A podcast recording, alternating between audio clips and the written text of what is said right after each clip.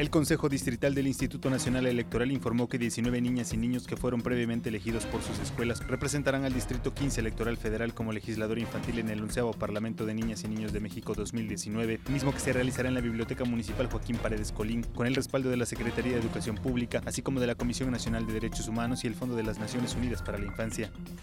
Tendrán hasta el fin de año para que más del 50% de los propietarios del mercado Benito Juárez recuperen sus espacios que han quedado abandonados. La explanada de este mercado está ocupada a la mitad y cada vez comienzan a confiar más los comerciantes en este tipo de proyectos, el cual para bien o para mal ya está construido y se tiene que aprovechar. Además de que la llegada de cajeros automáticos y el módulo de bienestar del gobierno federal atraerá aproximadamente 150 personas diarias, quienes podrán aprovechar para adquirir sus productos en el lugar.